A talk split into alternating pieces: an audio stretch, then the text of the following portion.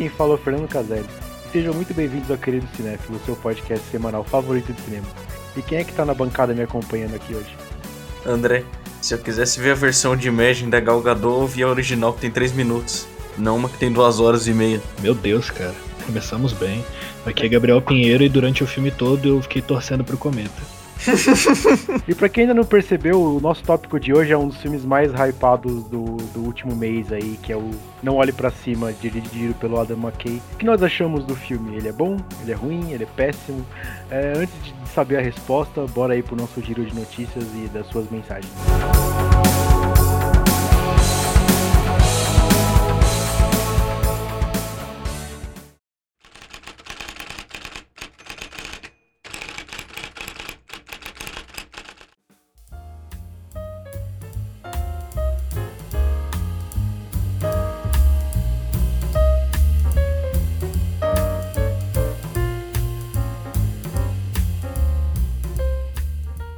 Cinema Cinépolis Lagoon, localizado no Rio de Janeiro, foi fechado permanentemente nessa quarta-feira, dia 12. Considerado um dos principais cinemas do Rio na última década, o Lagoon não resistiu à crise gerada pela pandemia e chegou a ser ameaçado de despejo. Segundo o site Filme B, a crise no local começou após o fim de um contrato entre a concessionária Glen Entertainment e o governo do estado. O rompimento causou problemas para o cinema localizado no estádio Remo Lago, de propriedade do estado. Abre aspas, é uma pena, porque o Cinépolis Lagoon foi palco de eventos importantes como a Premier Brasil do Festival do Rio e a primeira avant-première mundial de um blockbuster realizada na América Latina do filme Rio, mas tornou-se insustentável manter uma unidade deste porte, fecha aspas, disse Luiz Gonzaga Cis de Luca, presidente da Cinépolis no Brasil, ao site. Com previsão de lançamento para março deste ano, The Batman está vindo para apresentar uma nova versão do Cavaleiro das Trevas, ainda mais sombria e assustadora que as anteriores. Dirigido por Matt Reeves, o filme está gerando muita antecipação por parte dos fãs e promete mostrar o cruzado encapuzado descobrindo uma grandiosa conspiração no submundo de Gotham City. Agora, no entanto, foi divulgada a classificação indicativa oficial do filme, e deve surpreender os fãs que ainda achavam que seria um longa voltado exclusivamente para adultos. De acordo com a Motion Pictures Association of America, o órgão que designa a classificação dos filmes, The Batman é registrado como sendo PG-13, por conteúdo forte, violento e perturbador, drogas, linguagem explícita e alguns materiais sugestivos. Essa é a classificação padrão da maioria esmagadora dos filmes de super-heróis, incluindo os projetos do universo cinematográfico da Marvel. No Brasil, a classificação pode variar entre os 12 e 14 anos, mas vale lembrar que essa é uma previsão apenas especulativa, já que as classificações de diferentes países não são equivalentes e mudam por conta de elementos culturais e diferentes órgãos de regulamentação. Em comemoração aos 50 anos de O Poderoso Chefão, uma das maiores obras-primas do cinema, ele será relançado nos cinemas nesse ano com uma nova remasterização em 4K. O filme foi restaurado sob a direção de Francis Ford Coppola e será disponibilizado em 4K HDR em plataformas de streaming a partir do dia 22 de março. Os cinemas brasileiros também vão exibir o filme, mas ainda não tem data prevista para que isso aconteça. Estrelado por Marlon Brando, Al Pacino, James Caan, Robert Duval e Diane Keaton e outros, O Poderoso Chefão venceu o Oscar de melhor filme em 1973 e deu origem a duas continuações, em 74 e em 90. A Associação de Críticos de Cinema revelou que a cerimônia de premiação da 27ª edição do Critics' Choice Awards finalmente ganhou uma nova data oficial. Antes agendada para 9 de janeiro, o evento foi adiado em virtude do aumento de casos de Covid-19 nos Estados Unidos. Agora, os vencedores serão anunciados no dia 13 de março, mesmo dia de exibição do BAFTA. Tay Diggs e Nicole Bayer serão os anfitriões da cerimônia. Os filmes, atores e tudo mais indicados, entre eles tem Belfast, Coda, Não Olhe Para Cima, Duna, King Richard, Licorice Pizza, O Beco do Pesadelo, Ataque dos Cães, Tic Tic Boom e Amor Sublime Amor. Esse foi o giro dessa semana. Lembre-se que você pode mandar perguntas ou mensagens pra gente através do e-mail queridocinéfilo.gmail.com informando seu nome e pronomes ou nas nossas enquetes do Instagram, que são ambos arroba assim como nosso Twitter. É, eu sou Gabriel Pinheiro e tenho um ótimo episódio. Sabe uma coisa que eu tava pensando? É, esse filme, ele, ele, tipo, ele conquistou o gosto da galera pelo boca a boca, tá ligado? Porque se não fosse esse tanto de gente falando sobre o filme, meu Deus, vocês precisam ver e tal, ele foi um filme que foi construído no boca a boca. Não, quer dizer, eu vi publicidade do filme, mas eu não vi tanto assim pra, pra essa galerona ver esse filme. Eu posso contar milhares de pessoas que eu vi no Facebook falando sobre o filme e tal. Então, cara, a primeira vez que eu ouvi falar desse filme foi na Estação da Consolação, que tinha um pôster enorme, bem grandão, impossível de não ver. Lá não olhe para cima. É, então eles gastaram a grana. Então eu que sou errado aqui. É, foi as duas coisas, eu diria. Eu vi bastante publicidade aí pela cidade, o pouco que eu saio, né? Porque, cara, e, e outra, Don't Look Up é muito filme de TikTok, cara. Que filme TikTok, meu amigo. É muito filme que TikTokeiro, coaching recomenda pros outros. Eu posso dizer uma coisa que ontem eu tava na livraria da Travessa, vocês sabem qual é que vocês são de São Paulo. Uhum. Abriu uma livraria da Travessa aqui em Brasília, e aí eu tava olhando assim, tava andando e tem uma prateleira com o nome TikTok, e eu não consegui entender até agora por que que tem TikTok ali, tipo, por que que tem uma sessão de TikTok na livraria. É o livro recomendado por TikTokeira, né? Os livros de autoajuda e tal. Porque tik- tiktokeiro é o público pra, pra quem lê bastante mesmo. É. O pessoal não tem, a- não tem, o- não tem atenção pra acompanhar mais de. Quanto que é o tempo do TikTok agora? Mas não faço a menor ideia. É 30 segundos, né? É, o pessoal não tem a atenção pra mais de 30 segundos, vai, vai investir em livro. Mas conseguiu assistir duas horas e meia de Don't Look Up, isso é que eu não entendo. É, os cracudos virtuais, né? O que que aconteceu com os filmes de 90 minutos, gente? Pelo amor de Deus. Ah, não sei, fi- ficou em algum lugar da, no começo da pandemia, porque. Exato. Porque tudo agora tem mais de duas horas, cara. Você tem que, você tem que ver muito bem antes de assistir. Especialmente eu, que tô com um tempo bem reduzido agora pra, pra ver filme. Tipo, eu tenho que ver filme em chunks de, de meia hora, de 40 minutos. Por exemplo, semana passada e, e eu, eu comecei a assistir o Matrix pra ver a trilogia antes de ver o novo. E, tipo, eu fui terminar o, o Revolutions ontem, cara. É, velho, foda. Assiste duas vezes, né? Na velocidade de duas vezes. Não, mas é, é, eu vou assistir duas vezes não conseguindo prestar atenção, sabe? Tipo, é foda. É verdade. Falei brincando. Mas aí, Ah. é, você falou de filmes que hoje em dia o pessoal gosta de fazer épico, de filmes de mais de duas horas. Inclusive, Don't Look Up podia ter 90 minutos, né? Podia, totalmente. Sem- sendo o, o filme que ele é, que tipo, é, que eles chamam de, de o Assemble Piece, que é tipo um monte de atores, sabe, tipo, só fazendo piada um com o outro, é, dá pra cortar bastante. E é uma comédia, né? Nenhuma comédia que com- tipo, vale a pena tem mais de 90 minutos. Eu acho que eles começam a ficar meio. É, a gente já entrou no filme, então vamos lá. Cara, eu acho que o filme, uma das coisas que mais me irritou é, primeiro, é... não vou reclamar que ele é uma sátira, tá? Pessoal chato da porra. Ele é uma sátira, ele tem que ser uma sátira mesmo. Só que chega uma hora que ele começa a ficar redundante. Ele parece que tá andando em círculos, em círculos. Eu já entendi o que você quer dizer, eu já entendi que o cometa tá chegando, eu já entendi que o americano não presta atenção nas coisas e fica sendo negacionista, sacou? Tipo, I got it. saco? Menos, entendeu? Seu público não é tão idiota quanto você pensa que ele é. A gente entendeu a crítica que você tá fazendo. Sim, ele subestima o público, né? Por isso ele faz uma crítica rasa. Ele parece que não sai muito do lugar, né?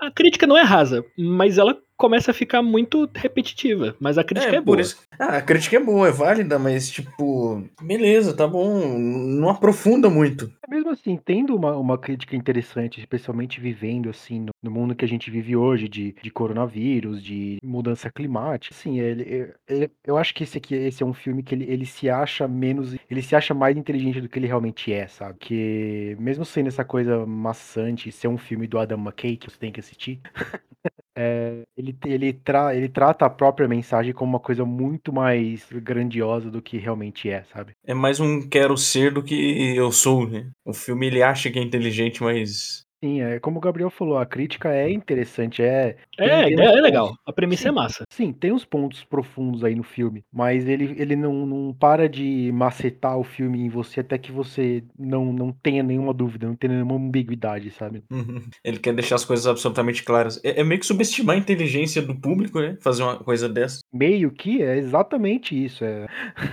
sabe? É totalmente subestimar a inteligência. Vamos de sinopse de Não Olhe Para Cima? Bora. Então vamos de sinopse. Dois astrônomos medíocres, tá na sinopse, não acho que eles sejam medíocres, tá? Só porque eles estão na Universidade de Michigan e não em Oxford, vai se fuder. Descobrem em que em poucos meses, mais ou menos seis meses, um meteorito ou um cometa destruirá o planeta Terra. A partir desse momento, eles devem alertar a humanidade por meio da imprensa sobre o perigo que se aproxima. Eu acho interessante que na sinopse ele já fala que eles têm que alertar a humanidade por meio da imprensa, porque o governo cagou, né, mano? Mil troncos. Exatamente. É. É, que, é um, que é um dos grandes pontos interessantes do filme, né? É que, que o governo não dá a mínima o que tá acontecendo. Exatamente, cara. Eu, eu achei. É muito triste, é muito. Eu fiquei deprimido vendo esse filme e percebendo que, caralho, é o Brasil, mano. É, a gente Eu- pode tirar muito exemplo da nossa cultura. É claro. É, a gente que mora num, num, num país desse dá pra comparar, mas é, tem muitos países hoje em dia assim também. Porque você vê que, tipo, é pra ser os Estados Unidos modernos. Tem o, tem o, Trump, tem o Trump ali, tem o nepotismo do. Ah, do Brasil também, porra. Do Carluxo. Carluxo. Carluxo. Tem o Carluxo claramente ali, cara. E eu fiquei deprimido. Tipo, eu não sei se isso é uma crítica tão universal assim, mas puta merda, pra Estados Unidos e Brasil funciona demais, Com velho. certeza é uma crítica universal. Uma crítica universal e atemporal, né? Porque Que Don't triste Look, isso. Don't Look Up não é o primeiro filme que faz uma sátira ao governo, ao negacionismo, né? Eu sei, mas eu digo, amigo, se essa crítica serviu pro mundo todo, a gente tá muito fudido. É, a gente não Sacou? melhorou como humanidade. né? Não é que não melhorou, se, tá, se todos os países do mundo estão assim, a humanidade eu vou dar em uns seis anos, mano. Exatamente. É. Porque serviu muito específico pra gente e pros Estados Unidos. Eu fico pensando, eu queria ver como que foi a recepção desse filme em outros países, sabe? Tipo, será que eles tiveram essa identificação tão grande quanto o brasileiro teve, o americano também? Tipo, porque se sim, puta que pariu, a gente fez alguma coisa de muito errado. Ai, velho, por isso que um filme é um fenômeno, né? Por causa disso, por causa da identificação, né? Das pessoas. Sim, sim. Hum, Ele, é- o ele é governo. aquela. Ele é um ponto que a gente tocou antes, mas é, é uma crítica que todo mundo entende. Logo, todo mundo consegue identificar, sabe? Entende que o diretor deixa absolutamente claro, né? Pra que não haja Demais dúvidas. até, sabe? Eu, eu, eu até assisti, assisti o filme com a minha esposa, né? Quando aparecia o bilionário da, da tecnologia, a gente fala, eu falei que era o velho da van. Ah, sim. Eu pensei muito no, Parece. No Steve Jobs, porque é óbvio, mas caralho, é muito velho da van se o velho da van realmente fosse uma pessoa no mínimo decente. É. E Porque aquele cara é um filho da puta, é egoísta, mas ele é no mínimo educado, sabe? Uhum. Sim, sim. É, ele é pra ser. Eu, eu, eu achei o paralelo mais clássico dele o. Tipo um Elon, Elon Musk e o Jeff Bezos. Até o foguete que, que ele desenvolve é, é tipo uma cópia do foguete do, do Jeff Bezos. Bota fé, bota fé. A piroca voadora. É, Gente, o que nós achamos do, da dupla dinâmica no filme é, Leonardo DiCaprio e Jennifer Lawrence? Ah, cara, eu diria que ele é a melhor coisa desse filme. Ele é Jennifer Lawrence, viu? Eu Eles acho que a seguraram melhor- a bronca legal ali. pra mim, a melhor coisa desse filme é a Kate Blanchett. Mas a A gente Kate, eu ia falar que a Kate Blanchett, a gente tem que chegar na Kate Blanchett, ela tá incrível nesse filme. É verdade.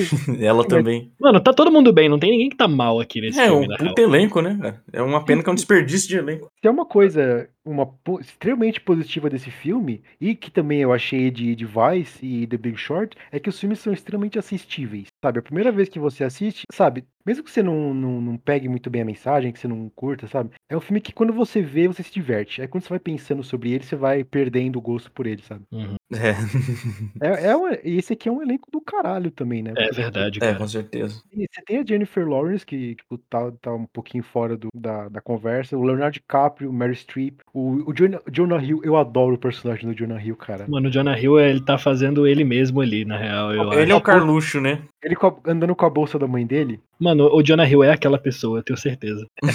Certeza. Aí você tem também o Tyler Perry, que é tipo um, ator que eu gosto quando tá em, comé em filmes mais sérios. Vocês lembram dele em Gone Girl? Com Girl. Ele fez Ele é, o papel do- advo- ele é o advogado. Lembra? Ah, sim, sim, sim. Hum. Então, o Timothy Chalamet, o, o Ron Perlman, cara. eu Cara, o personagem do Timothée Chalamet não serve pra nada, velho. É, Serve, pô, ele que puxa a oração, porque você tá numa família de cientista e ninguém ali é, precisava puxar uma oração, porque uma coisa que eu percebi desse filme é que no final das contas ele é meio conservador ainda assim, porque estamos falando dos Estados Unidos. Então no final todo mundo reza. Então, ah, Mas meu Deus. é duas horas filme e de meia Natal. E o cara tem um arco tão pífio, tipo, só pra servir de arco romântico pra Jennifer Lawrence e não nada só mais não tem romântico, muito. mas não, eu acho que foi por causa dele que ela acabou tacando foda-se vamos viver isso aqui, tá ligado? Ela, tipo, Ah, desistiu mas ali. podia ser qualquer outro outra coisa na trama pra fazer ela tacar o foda-se. Não precisava ser o Timothée. Não precisava ser, desperdiçar tinha- o talento dele. Ah, Mas eu achei, eu achei o personagem dele. Eu achei o personagem ótimo. Sim.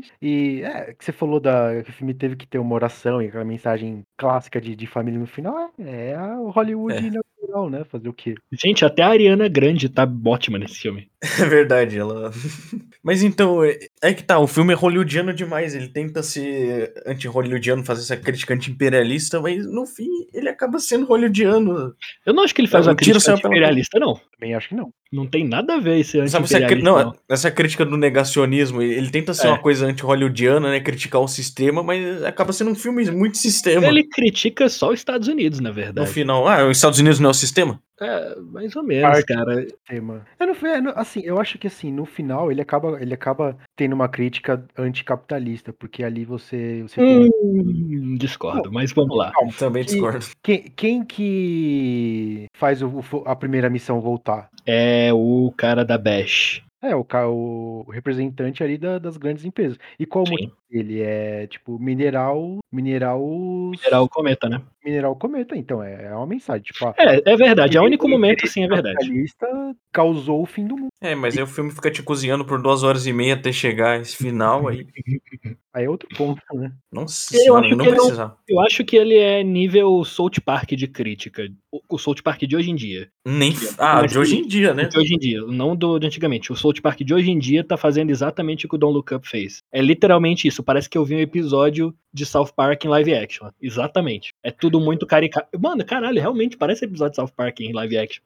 Mas então, a sátira ela deve ser caricata, ela deve ser exagerada. É, teve um pessoal É, que só criticou que, sátira demais. ao mesmo tempo, a sátira tem que ser contundente. Eu não achei Don't Look Up tão contundente assim como poderia ter sido. Um- uma coisa que eu, que eu não gostei no filme assim, é como eles mostram o- os, entre aspas, republicanos, que eles nunca falam. Eles mostram que o povo que apoia essa presidente é extremamente ingênuo. Aquela campanha Don't Look Up. Uhum. Eu, eu, eu odiei aquela cena que eles estão, ah, não olhe pra cima, eles olham pra cima e tem o cometa e todo mundo perde a calma, Uhum. sabe? Mas eu vou Nossa. te dizer uma coisa. Eu fiquei.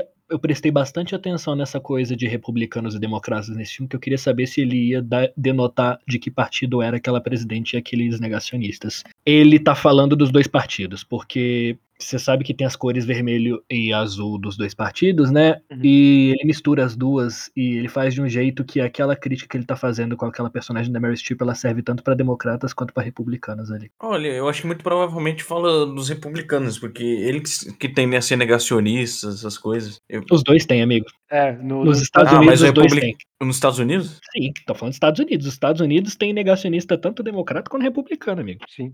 Eu tentei ver se ele ia denotar alguma coisa pela roupa da presidente, pelas cores da campanha, por tudo assim. Eu entendi mais ou menos que ele tava direcionando aquilo pra todos os dois partidos. Todos os dois, né? Os dois partidos. Democracia foda nos Estados Unidos, tem dois partidos.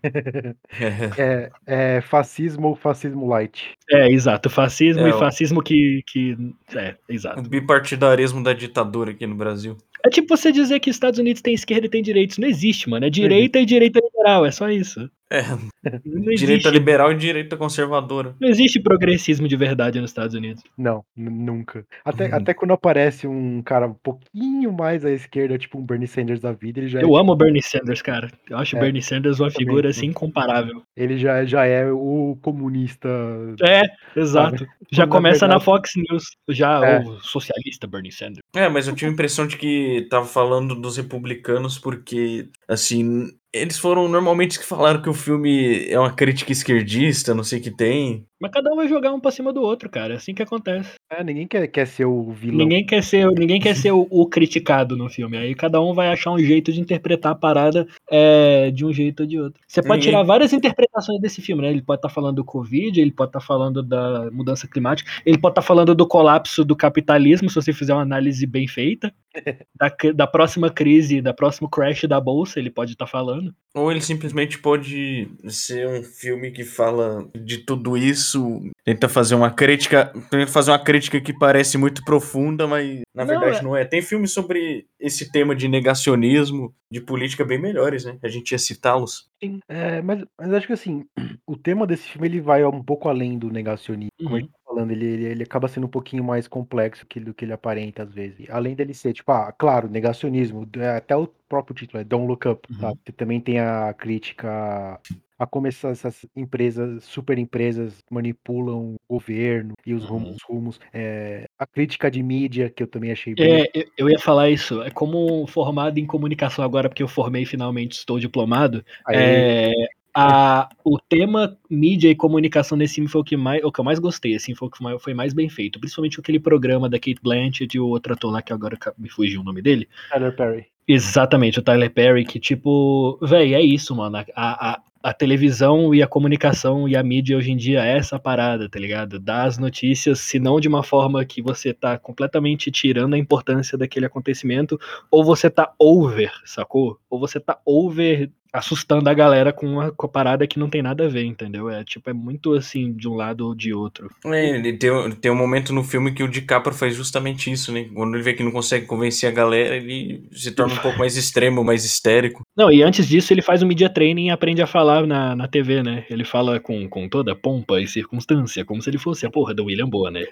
É, não aprende a ser sensacionalista. Exatamente. E é ter- é, esse negócio tem até a, uma coisa aqui que eu falo sempre. Toda vez que você vê na, na, na, na Globo, SBT, tipo, essa essas notícias, ah, a cesta básica triplicou, tipo, ah, o tomate triplicou o preço, aprendam notícias, receitas com tomate, tá? Um, um dia, um dia vai ser, ah, ninguém consegue comprar comida, ah, aprenda a fazer sopa de papelão. Exato.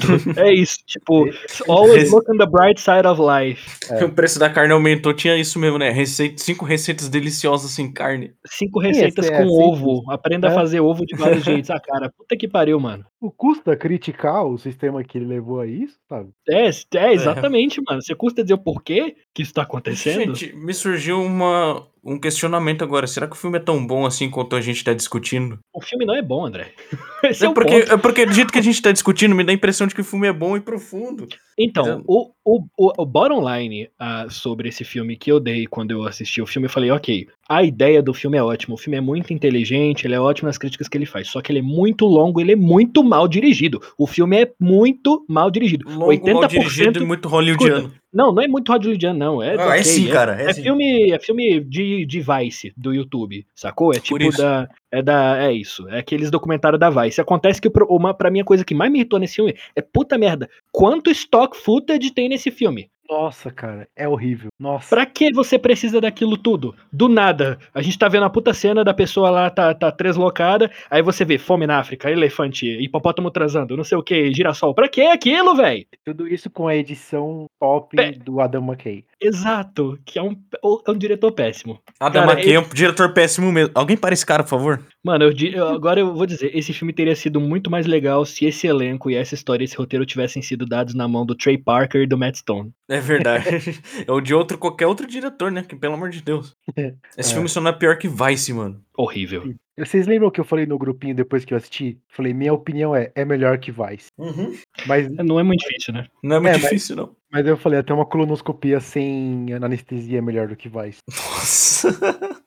Mas então, é, é um filme muito hollywoodiano. Tem aquela música da Ariana Grande ali que parece estar glamorizando o momento. Assim, tentou Mano, ser uma que- sátira, mas que o que tiro sa- saiu pela culatra. Por quê? Ele botou a música toda. Eu fiquei 3 minutos Exato, e 50 vendo a Ariana Grande cantar no filme. Pra que que eu preciso disso? Não, pre- não precisava, parece mais uma divulgação da artista, uma glamorização, sei lá. Aquela música nem tá que sendo lançada de verdade. pop? É um filme que tenta ser rebeldinho, mas é- ele é pop demais, sabe? Não tem problema você. contrato da Ariana Grande, né? É, o contrato dela, tem cota. Mas então, não tem problema o filme ser uma sátira e ser acessível pra todos, mas o problema é que o filme se torna raso demais, ele hollywoodiano demais no final, ele te enrola muito e ele é muito lento, sabe? Eu não tenho problema com filme lento, mas assim, como o Gabriel disse no começo, ele fica rodando em círculos, ele fica dando a mesma mensagem toda hora, pra no final chegar e tipo, tá bom, grande bosta, eu já sabia que isso ia acontecer. E é muito previsível, a gente não falou disso, né? E o filme é muito previsível. Sim, da- do momento que, que o foguete volta da, da primeira missão, você já sabe pra onde o filme vai, sabe? Exato, fica, Exatamente o que vai acontecer. fica te enrolando pra nada. Mas assim, mas o, o que eu mais gosto nesse filme são as, são as performances. É né? incrível. Tipo, não dá mesmo. não falar da, da, da Kate Blanchett como a, a âncora do, do, do jornal Felizão lá. Tipo, do Leonardo DiCaprio também, eu adorei a. Leonardo DiCaprio as Attila Yamarino, Jennifer Lawrence as Natália Pasternak. Meryl como, Streep e as Bolsonaro. É, tipo isso. Jonah Hill como Carluxo. É. muito bom. 03. Mas então, cara, normalmente quando o filme é meh, não é culpa dos atores. Eles entregaram o melhor que eles podiam e, tipo, tá massa. Maravilhoso. Nesse caso, não foi culpa dos atores, mas em muitas vezes realmente é culpa dos atores. Mas dessa aqui foi só do diretor mesmo. É. E de quem montou esse filme. Sim, totalmente. Que é o tal do Hank Corwin. Acabei de achar o nome do cara. Hank Corwin, você fez um péssimo trabalho, amigo. É, então, ele fez o Christian Bale engordar em Vice pra nada, né? Tipo isso. Pra ganhar a porra do Oscar. Hum. Quer apostar quanto que esse filme vai aparecer no Oscar por edição? Aí você não fala isso não, velho. Pelo amor de Deus. Mano, Ah, editar. O Bohemian Rhapsody ganhou, velho. Quando eu editava no Movie Maker era melhor, viu? Não é melhor, não é. O Oscar de edição, eu sempre falo, não é melhor edição, é mais edição. Ai, cara, pra onde tá indo, mano? O que foi que o Darren Aronofsky fez com o Hacking para um Sonho no cinema? Pelo amor de Deus. Eu, o Aronofsky inaugurou um monte de clichê, né? Que os caras tão os espremendo bagaço da laranja, né? até saiu umas coisas tipo Don't Look Up. É, E, e que outros filmes assim que vocês pensam em comparação com esse filme? Que, tipo, fazem o que esse filme tenta fazer, só que melhor? Melancolia, Lars von Trier. Melancolia, exato. Eu ia, eu ia falar do, do Melancolia. Pode falar. Não, é, é tipo, Gabriel, a gente acabou de conversar sobre Melancolia, né? Tipo, podia ser no mesmo universo. Eu acho que na minha cabeça eles são no mesmo universo, só que com visões, uma visão é, bem, bem, né, concretizada e outra pessimamente concretizada, mas eles são do mesmo universo ali. Eu tenho certeza que a Jennifer Lawrence, se ela tivesse corrido um pouco mais rápido, ela tinha chegado na casa da Kirsten Dunst lá. E, o- e o- e o paralelo do, do Leonardo DiCaprio com o Kiefer Sutherland? Completamente, cara, completamente. Só que um Claro. ficou histérico e o outro quis proteger a família dele, assim, tipo. É, eu sempre vou lembrar de Melancolia, a cena que ele percebe que o cometa tá voltando, que o planeta tá voltando, e tipo, ele, ah, pera aí que eu vou ver um negócio ali, vai lá, vai na, na outra cena ele já se matou. Exatamente, Hum. cara, exatamente. Só que eu acho que é o mais interessante, o paralelo entre os dois filmes é como o Don't Look Up, ou Não Olhe Pra Cima, é um é macro e o Melancolia é micro. Como esse, essa situação do fim do mundo afetaria num nível sensível e pessoal e, e micro, assim. E vamos combinar que melancolia tem uma coisa que falta no Don't Look Up, né? Sutileza. Não, não é nem sutileza, o filme é só bom, né? É. Tem essa grande diferença. E... Porque melancolia pode estar falando ali de depressão, né? É, totalmente. De tristeza, de se você ter casado, você achar que ser casado vai resolver seus problemas, mas não necessariamente. O planeta Melancolia ali é uma metáfora, né? Várias coisas. Abrangentaça a metáfora. Você vê se o filme é bom ou ruim, se não, você tá torcendo pelo fim do mundo pro mundo se salvar, né? No Melancolia, eu não queria que o mundo acabasse. Eu queria que todo mundo saísse daquela casa e fosse pra terapia. Já pensou Mary Jane morrer, cara? Olha só, Mary Ela Jane quase- platinada ainda. Vestida de. Ela quase de- morreu no Homem-Aranha, eu fiquei Gwen. triste, velho. É a, é a Mary Jane vestida de Gwen. Justo. E sempre vou lembrar do Eric do True Blood. Só eu Cara, vi True. Blood aqui? Só, amigo, isso daí já é antigo pra nós. Caralho. O que velho. eu lembrei foi. Não tem um episódio que eu não lembro que eu tô velho. Justo. Eu lembrei de outro que saiu, é mais ou menos contemporâneo ao Up. Qual contemporâneo? Borat 2. E é um filme mais claro no que ele quer passar. Ele é mais acessível, inclusive, que o primeiro Borat. Eu gosto mais do primeiro. Mas admito que o segundo é mais acessível. E é mais atual também. Ele aborda as questões do, da pandemia, do negacionismo presentes no Look Up, mas assim, ele não subestima a inteligência do público. Ele deixa claro sem, tipo, esfregar na sua cara. E, e eu achei, assim, até que o. Falando de negacionismo, da- dessas pessoas que, que têm essa, esse sentimento, pelo, menos- pelo menos em falando assim de Estados Unidos, eu achei que o Borat ele trata essas pessoas de uma forma bem mais humana do que, do que nesse filme. É, mas a gente tem que lembrar que o Borat é um documentário, né, amigo? Então, assim, aqueles negacionistas realmente eram negacionistas. É um, é um documentário, na verdade, né? Sim, Não, mas- o Mock é só o Borat, o resto é tudo gente de verdade ali, velho. Exato. E, e assim, você. Mas aquela aí, cena não- que ele tá na casa do- dos caras, tipo, o filme não mostra eles como, sabe, eh, ah, esses idiotas, essas pessoas ingênuas que não, não olham pra cima, sabe? Tipo, eles mostram que eles têm uma motivação, que, que eles se acham tipo, inteligentes. Porque tem, tem uma,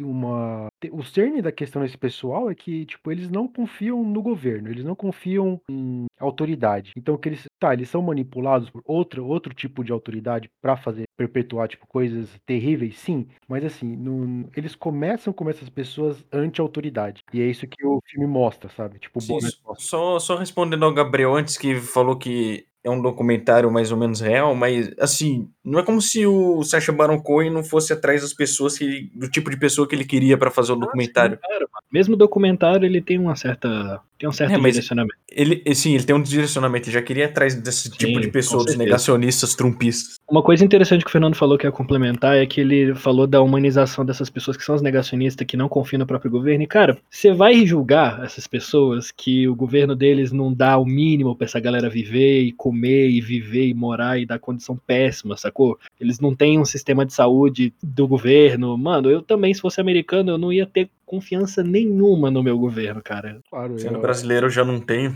a diferença, a diferença é como, como é- quem manipula essas pessoas, sabe? Exato. É a mídia, no É, caso ele vai, deles. vai escolher quem que vai doutrinar eles, né? Exato, cara, exato. São pessoas completamente abandonadas pelo estado delas, sacou? Tipo, Sim. completamente abandonadas. Como é que você vai acreditar num. num sacou? E Os caras estão Borat, bombardeando, os caras estão bombardeando lá o Oriente Médio. Tá? Tipo, o Borat, ele não é tipo Don Look Up que te impõe uma visão, ele te faz refletir, né? Faz, Pe- velho. Pelos dois lados, te faz refletir muito mais, inclusive. o te Lucas faz pensar, joga te na faz- tua cara, esfrega, e se tu não entendeu, e dá já fala de novo.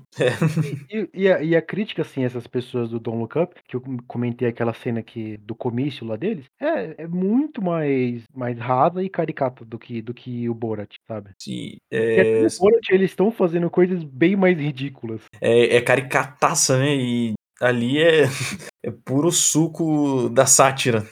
E, e, assim, falando, falando em sátira, outro filme que eu acho que faz o que o Don't Look Up tem- pensa que tá fazendo bem melhor é um filme chamado Network. Vocês já viram? Ah, esse filme é incrível, velho. Hum, Não vi não, mano. Eu acho esse, a- o melhor. Eu vi pra faculdade. Sim, eu, eu, vi, eu, eu, eu vejo esse filme quase todo ano, cara. Eu amo esse filme. É, é, André, esse é um filme lá dos, anos, do, fi- dos anos, fim dos anos 70, começo dos anos 80, quando começou a, o ciclo de notícias de 24 horas nos Estados Unidos. E o que aconteceu? Tipo, o pessoal que apoiava a mídia clássica, eles viram isso como, tipo, ah, o fim das notícias como são, sabe? Como é, É sempre assim, mano. Galera de comunicação e de rádio e TV é sempre apocalipse. É o fim do rádio, é o fim do cinema, é o fim do jornalismo, é o fim do jornal impresso, é o fim da TV. Mas nunca Só- é. Eles são muito alarmistas, né? É, mano, é o pessoal preocupado em manter os empregos deles, mano. O povo sofre, é tudo apocalíptico. É verdade. Então, então o filme, assim, André, é um sobre um âncora de um, de um jornal famoso, que ele tem um break mental ali e ele anuncia no meio de, de um programa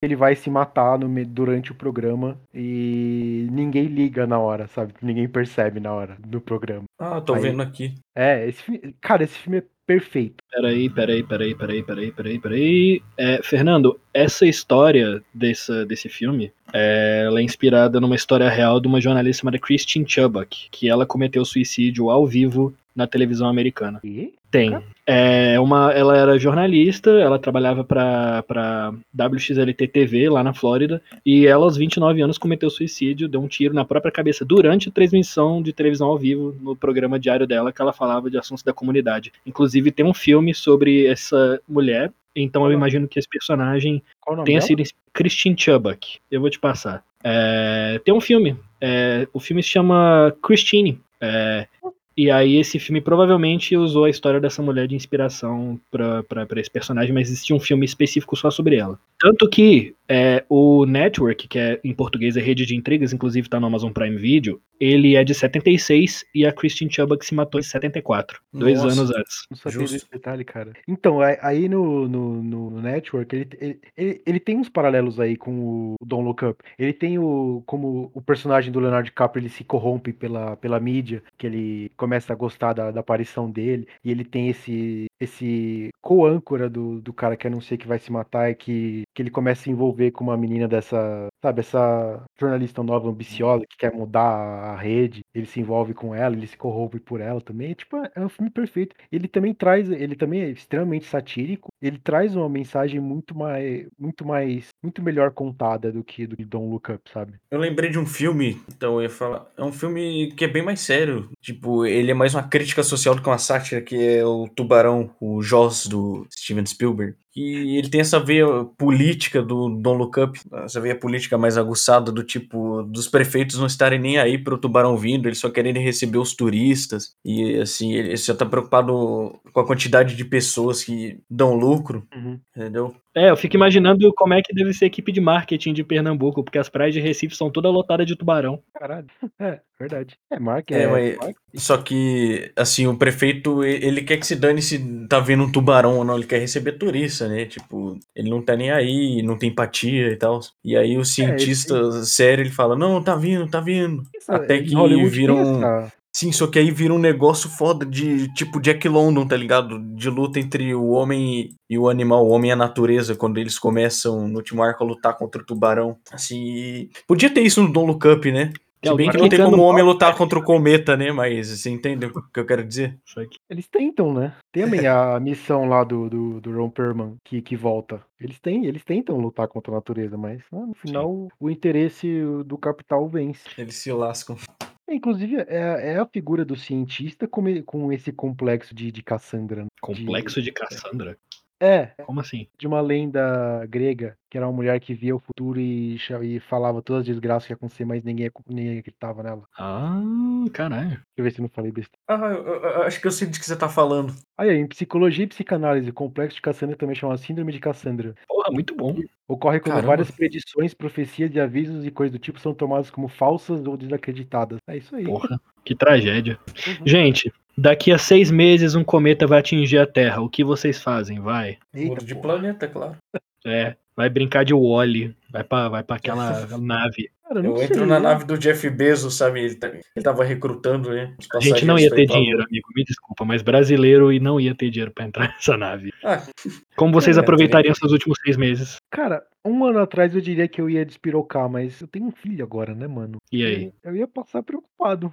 Fazer o quê? ou então você faz o seguinte, né? Tipo, família da pesada se esconde Um num abrigo antibombas e Não, é- possivelmente não vai ter Eu, holocausto. eu joguei muito Fallout pra, pra pensar nessa solução. Acho que eu ia viver o resto da minha vida bem, sabe? Tipo, ah, se não tem o que fazer, fazer o quê? Que é, que é um microcosmo da, da vida normal, né? É- exato, é isso, é o microcosmo da vida comum, né, mano? É, vai acabar de qualquer jeito. Então, o que Vai a gente acabar. faz é o É. melhor que a gente faz com o tempo que a gente tem. E você, Gabriel, o que você ia fazer? Eu ia despirocar, mano, é isso. É tipo, eu ia ficar que nem aquela, aquela galera. Quem ia ficar que nem a Kate Blanchett no final, ia estar bebendo e falando mal dos outros. é. Ia participar da- das, riot, da- das riots. Riot, não sei se eu ia ter eh, cabeça pra isso, não, mano. Que vocês que lutem aí, manifestem, mano. Tô de boa, mano. Se não tem o que fazer, fudeu. É isso aí. Vive aí, aí acabou, já era. Eu ia É. fazer de cartão de crédito, Fazer dívida, exatamente. sujar o nome no, no Será. É, velho. É, seria bom quem tivesse um puta limite de cartão de crédito, né? Aí, tipo, ia gastando, gastando, gastando. Pela primeira vez ia chegar perto do limite, assim.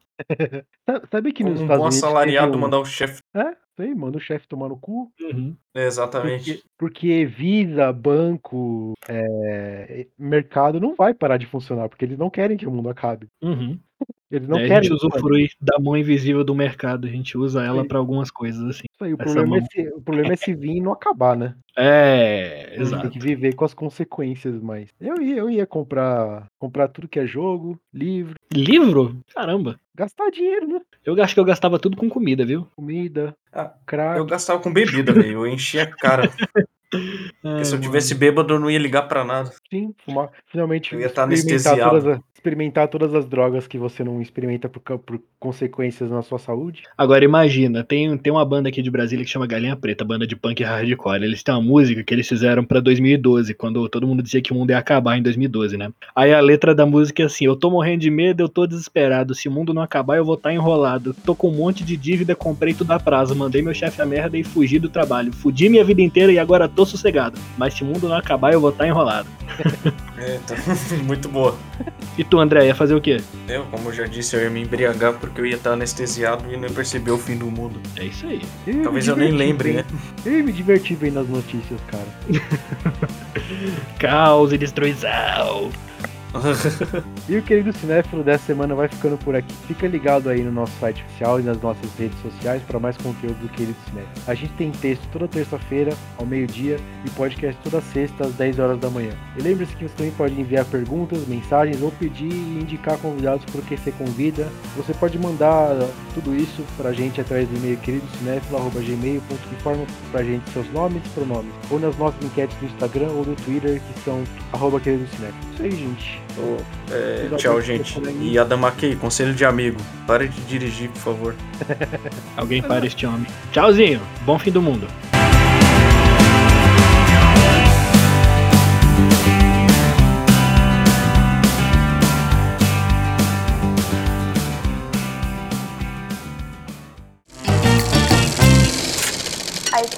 Do Querido Cinéfilo é formada por André Germano, Fernando Caselli, Gabriel Pinheiro, Giovana Pedrilho, João Cardoso e Marina Rezende.